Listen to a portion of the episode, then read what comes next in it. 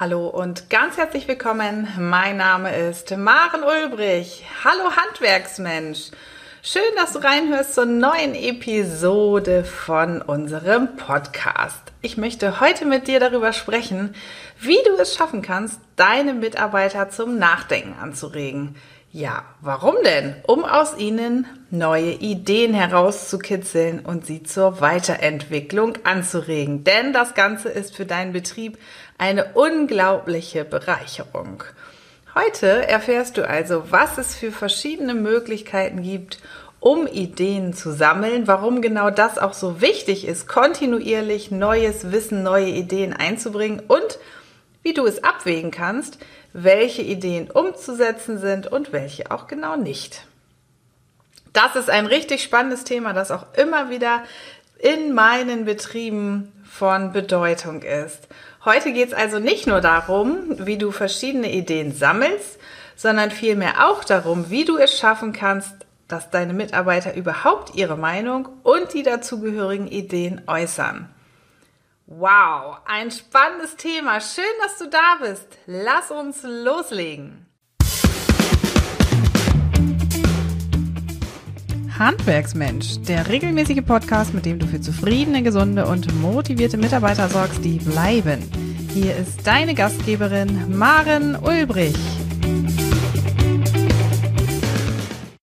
Im letzten Podcast habe ich mit dir darüber gesprochen, warum du Kritik als Chance betrachten darfst, wie du das eigene Führungsverhalten hinterfragen kannst und wie du mit Kränkungsgefühlen umgehen darfst. Die Kritik der eigenen Mitarbeiter anzunehmen, erscheint für wirklich viele unglaublich schwer. Es wurde viele Jahre einfach gar nichts ausgesprochen und verändert und somit haben sich eine ganze Menge Emotionen angestaut, vielleicht auch Wut ist dabei. Die Emotionen werden übertragen an den Chef und für ihn ist das eine ganz neue Situation. Da du ein zielorientierter und wertschätzender Mensch bist, ganz gleich, ob du als Inhaber in deiner Funktion im Betrieb tätig bist oder als Unternehmerfrau, du kennst das alles bereits. Und du weißt sicher auch, dass ausgesprochene Kritik deiner Mitarbeiter zu neuen Ideen führen kann und auch Chancen, um euch weiterentwickeln zu können. Das lässt mich den Bogen spannen zu unserem heutigen Thema, die verschiedenen Möglichkeiten, um Ideen zu sammeln. Die erste Möglichkeit besteht darin, Ideen zu sammeln, in der Einführung eines Ideenmanagements oder nennen wir es auch vielleicht etwas verstaubt Vorschlagswesens. Hierbei erstellst du eine Tabelle, vielleicht digital oder auch analog, mit einer Spalte für die Idee, den Ideengeber, also den Namen deines Mitarbeiters und vielleicht sogar auch das Datum, an dem die Idee entstanden ist oder kommuniziert wurde. Deine Aufgabe ist es nun, dieses Dokument, diese Tabelle nach Möglichkeit an verschiedenen Orten in deinem Betrieb aufzuhängen. Vielleicht hast du eine Stempeluhr, einen Lagerraum, einen Aufenthaltsraum, eine Umkleidekabine oder einen Kaffeeautomaten, in dessen Nähe ein, eine solche Aufhängung einfach angebracht wäre. Du gibst deinen Mitarbeitern nun einen Zeitraum, innerhalb welchem sie ihre Ideen zur Verbesserung des Betriebes aufschreiben können. Einfach hier mit dazu, digital oder analog. Und damit du deine Mitarbeiter auch wirklich dazu bewegst, etwas zu tun, etwas zu dokumentieren und ihre Ideen zu äußern, hast du die Möglichkeit, eine kleine Prämie auszugeben. Zum Beispiel für die besten drei Ideen, die umgesetzt werden. Oder du vergibst ein Gewinnspiel. Das kann vielleicht auch ein Gutschein für ein Essen sein in einem regionalen Restaurant oder ein Goodie wie ein Bluetooth-Speaker, ein Taschenmesser, was auch immer dir da einfallen mag. Das hat einen ganz positiven Doppeleffekt, denn du gibst die Möglichkeit, endlich Klartext zu reden über Prozesse und Abläufe, die auf Meinung der Mitarbeiter einfach nicht so richtig laufen. Du belohnst sie sogar noch dafür mit Aufmerksamkeiten. Na, wenn das nicht wertschätzend ist, eine weitere Möglichkeit, um Ideen zu sammeln, ist ein sogenanntes Ideenmeeting, bei dem du alle Mitarbeiter dazu einlädst, in einer Runde ihre Ideen und Anregungen zu äußern und zu sortieren, vielleicht sogar auch zu diskutieren. Hierbei solltest du unbedingt auch die neuen Mitarbeiter einbeziehen, die vielleicht erst seit kurzem im Betrieb sind. Denn die sind noch nicht betriebsblind und haben vielleicht einen ganz besonderen Blick auf das Geschehen. Natürlich kannst du auch Einzelgespräche führen, um von jedem wirklich eine klare Antwort darauf zu bekommen, was noch verbesserungswürdig ist. Wie du vielleicht schon gemerkt hast, gibt es wirklich viele Möglichkeiten, um Ideen aufzugreifen und zusammenzutragen. Doch warum ist das eigentlich wichtig, neue Ideen kontinuierlich einzubringen? Viele Mitarbeiter, die vielleicht schon das ein oder andere Jahr auf dem Buckel haben, kennen die Situation. Dein Meister hat die Aufgabe, einen deiner Azubis einen neuen Arbeitsschritt beizubringen. Die Vorgehensweise wurde zu Beginn der Betriebseröffnung vor vielleicht 40 Jahren entwickelt. Sie ist entsprechend möglicherweise veraltet und nicht mehr ganz effizient. Doch so wurde es dem Meister beigebracht. Also wird es auch dem Azubi so beigebracht. Der Azubi aber versteht heute den Sinn gar nicht und fragt sich, warum es nicht richtig oder anders gemacht wird oder zeitgemäß gemacht wird. Der Meister argumentiert dann, dass man sich eben doch an Vorschriften und Verhaltensweisen halten muss. Das Problem ist, dass der Azubi die Entscheidung schlimmstenfalls so hinnimmt, verrichtet und unmotiviert eine völlig ineffektive Arbeit verrichtet. Gehen wir einen Schritt weiter. Neue Ideen und Vorschläge mit einzubringen durch deinen Auszubildenden an diesem Beispiel ist ganz entscheidend für die Motivation und Arbeitskraft und vor allen Dingen auch Arbeitsbereitschaft deiner Mitarbeiter. Es ist völlig klar, dass Arbeitsprozesse und Arbeitsschritte über die Jahre einer Veränderung unterliegen und sich mit dem technischen Fortschritt kontinuierlich weiterentwickeln, Arbeitsschritte vielleicht sogar wegfallen. Doch auf der anderen Seite ist auch klar, wenn sich Prozesse und Arbeitsschritte verändern, dann müssen wir uns auch darüber Gedanken machen, ob es vielleicht sinnvoller ist, Arbeitsschritt XY auch entsprechend zu ändern. Wenn sich die Arbeitswelt verändert, müssen wir vielleicht auch Teilschritte überdenken.